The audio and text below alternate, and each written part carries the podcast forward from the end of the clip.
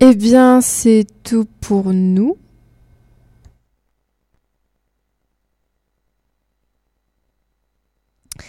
Il est midi.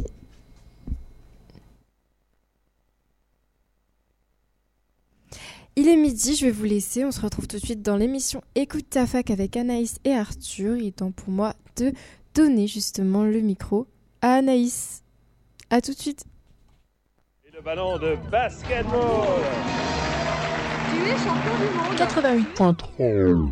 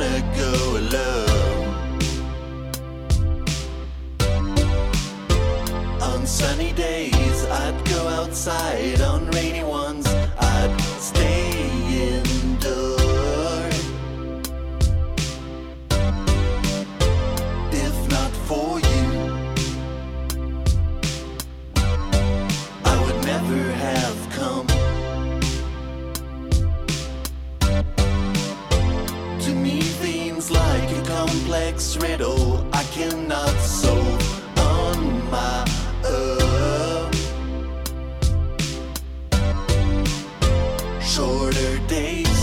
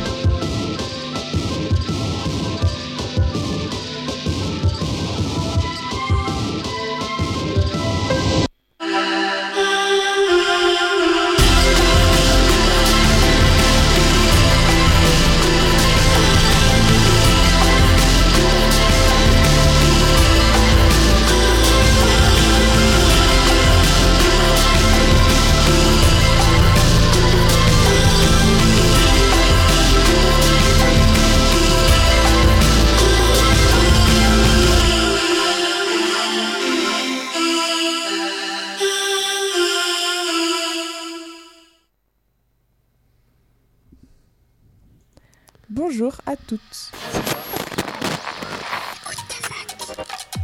Écoute ta fac. Tous les jours de midi à 13h sur Radio Campus. Écoute ta fac, c'est des reportages, des chroniques, de la musique, mais surtout de la bonne humeur. On va la refaire celle-là?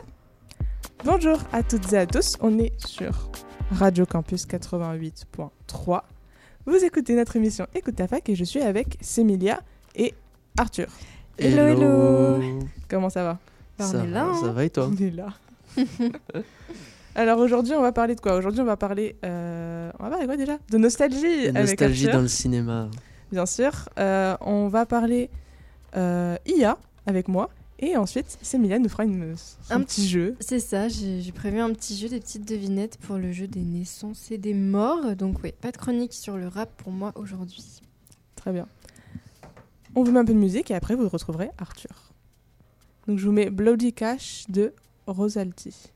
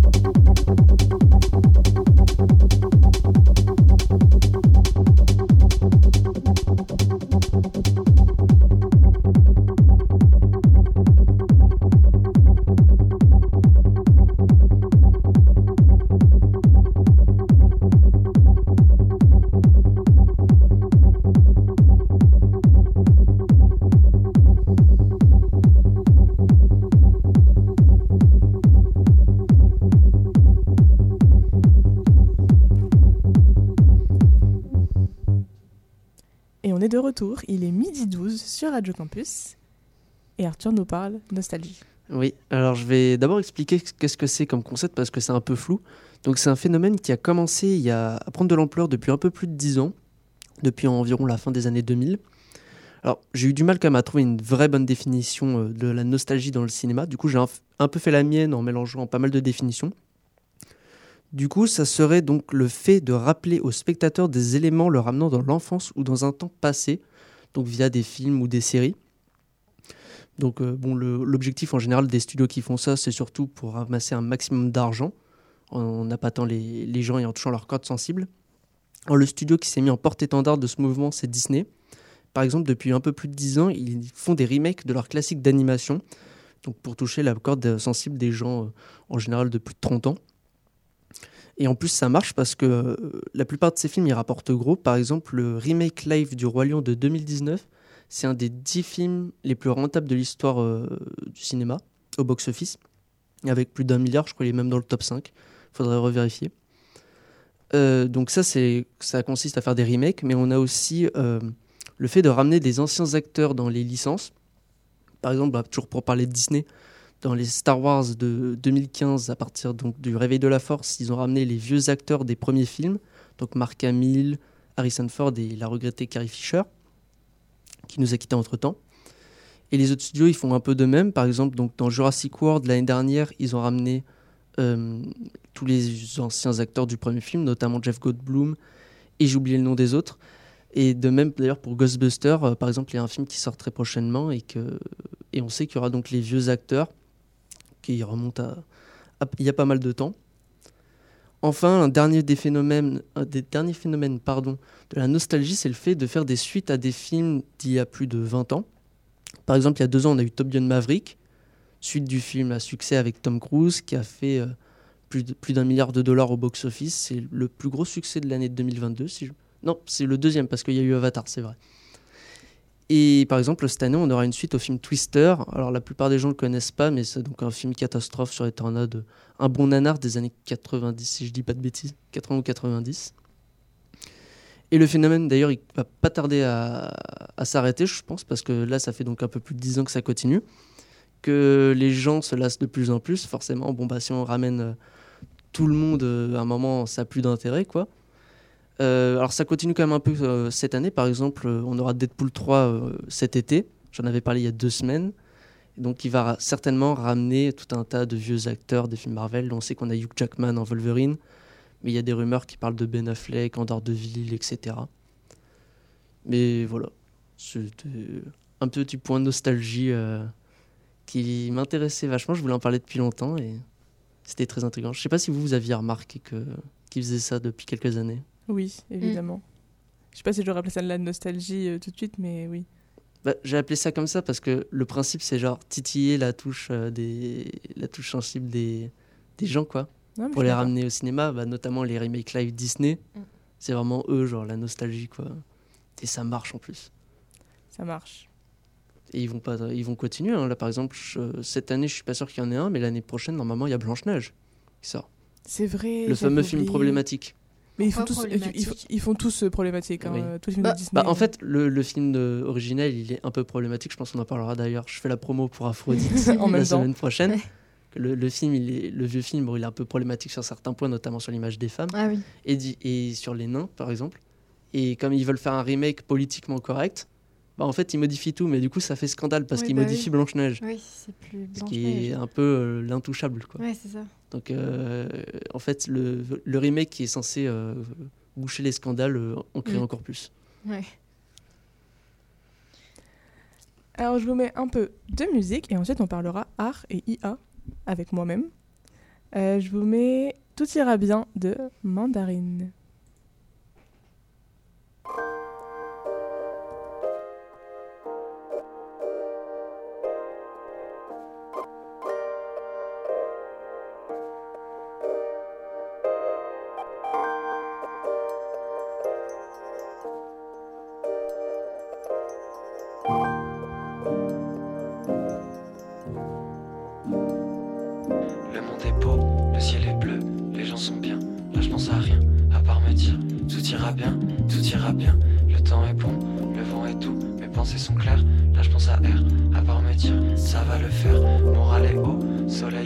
Ma tête elle est haute. Je pense à rien d'autre que me dire c'est pas de ma faute. Le monde est beau, le ciel est bleu, je pense plus à rien.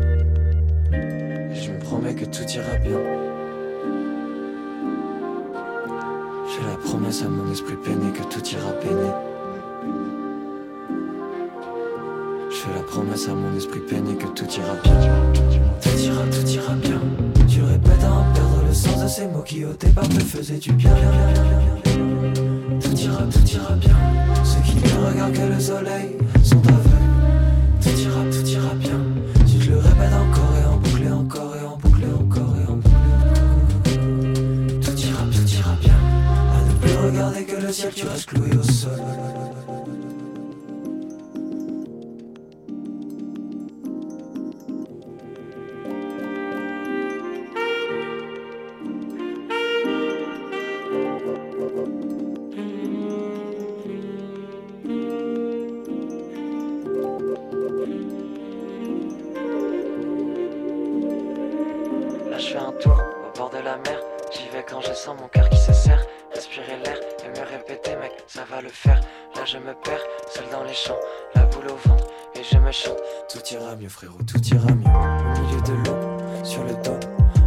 Sel au creux de ma paume Je me répète que tout sera beau Que de toute façon on sera bien Qu'on sera loin Que la vie c'est un gâteau servi sur un plateau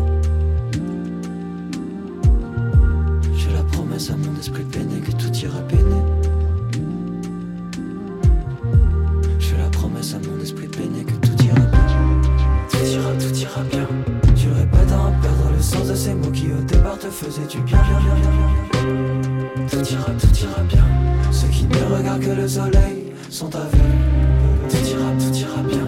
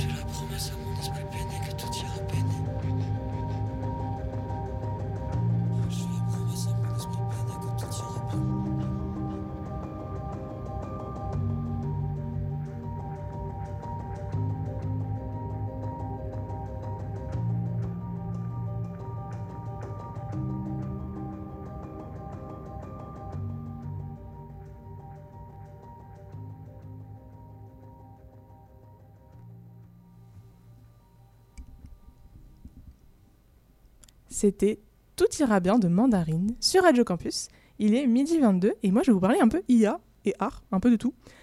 Euh, la question un peu euh, du moment, enfin c'est pas du moment, mais la question que je pose aujourd'hui c'est peut-on parler d'art quand l'artiste n'est autre qu'un ordinateur? C'est ce dont euh, j'ai envie de parler. Selon le journal Les Échos, ils ont dit les nouveaux modèles d'intelligence artificielle peuvent produire des textes, des images ou des chansons ressemblant à s'y méprendre à se créer par des humains. Une révolution qui n'a rien de magique et dont, et dont on a peine encore à concevoir les conséquences.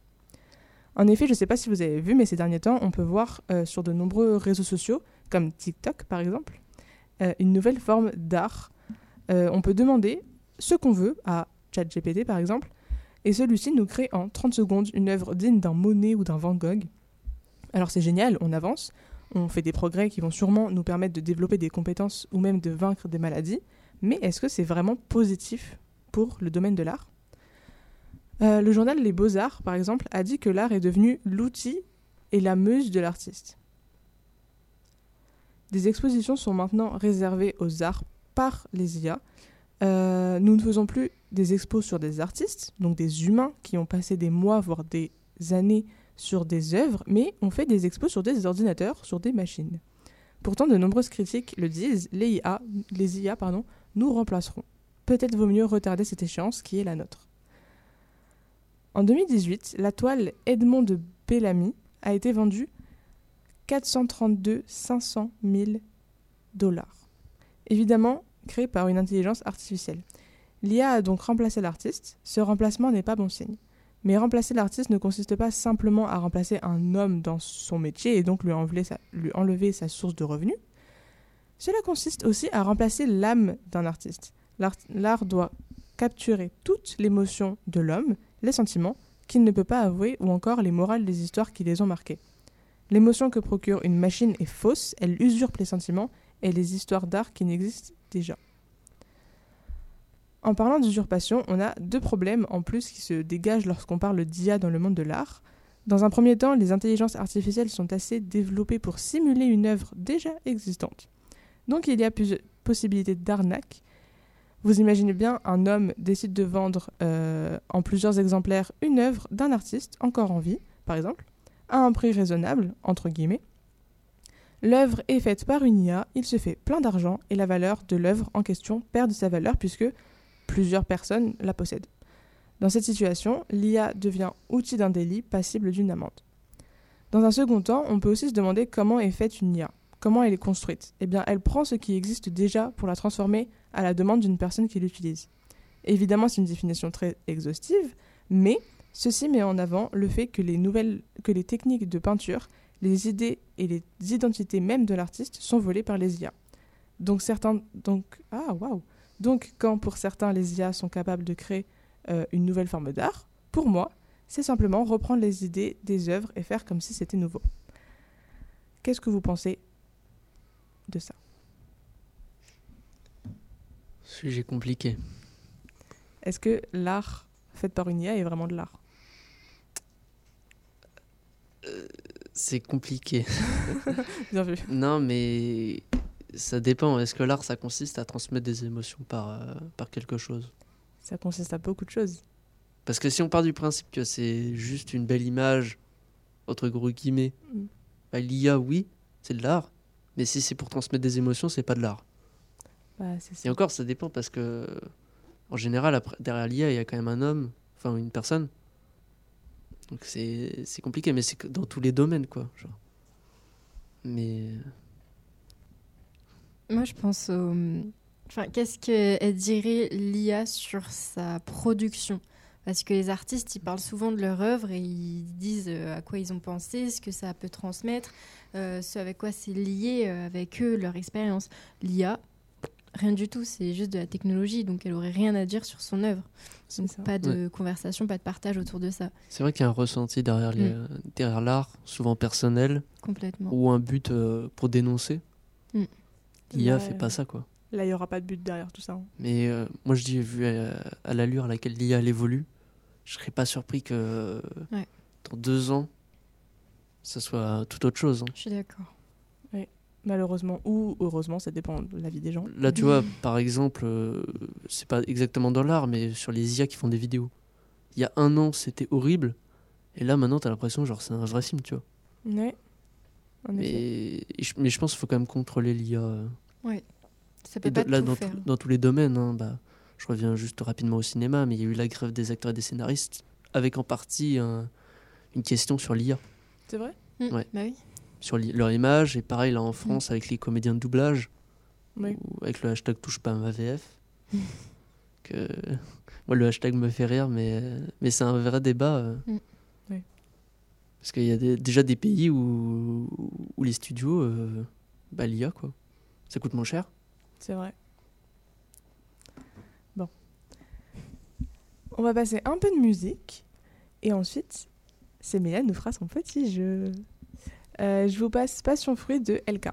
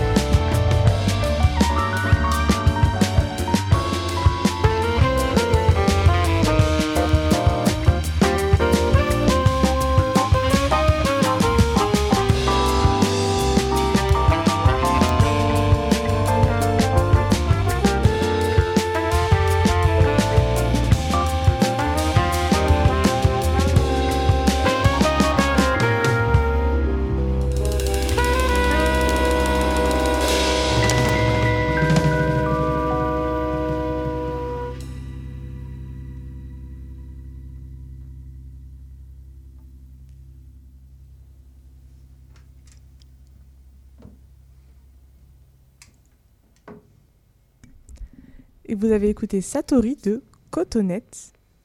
Et maintenant, Semilia nous fait son petit jeu. Et oui, alors est-ce que vous êtes prêts? Oui. Oui. Ok, alors on commence avec notre célébrité, qui est né le 26 février 1802 et mort le 22 mai 1885 à Paris. Euh, cette célébrité est un poète, dramaturge, écrivain, romancier et dessinateur romantique français, parfois surnommé l'homme océan ou de manière posthume l'homme siècle. C'est probablement un des plus grands écrivains français. Avec sa femme, il a eu cinq enfants et c'est le décès prématuré de l'aîné. Victor de la- Hugo. Ouais. Incroyable, avec ça t'es trop fort. Juste, juste le décès de l'aîné. Ouais, c'est. Ouais. Parce que ça, ça a beaucoup marqué ses écrits. Exactement, c'est exactement ce que j'allais dire. Moi, je pensais qu'il était plus, c'était plutôt euh, Victor Hugo, tu vois. Ah bon? Moi, je pensais qu'il était né euh, genre à cheval entre les deux siècles. Ouais, bah non, juste euh, 18 euh, 19e.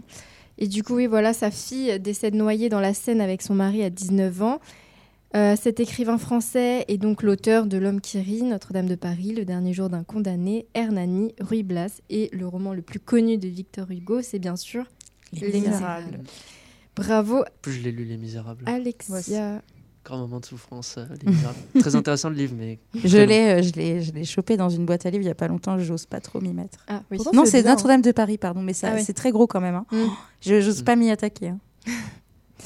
On passe à notre deuxième célébrité. Attention, Anaïs Arthur. Alors, euh, Attention à la concurrence. Euh, notre célébrité est née le 26 février 1974. Âgé aujourd'hui de 50 ans, on cherche un pilote de rallye Ah, français. bah, Sébastien Loeb.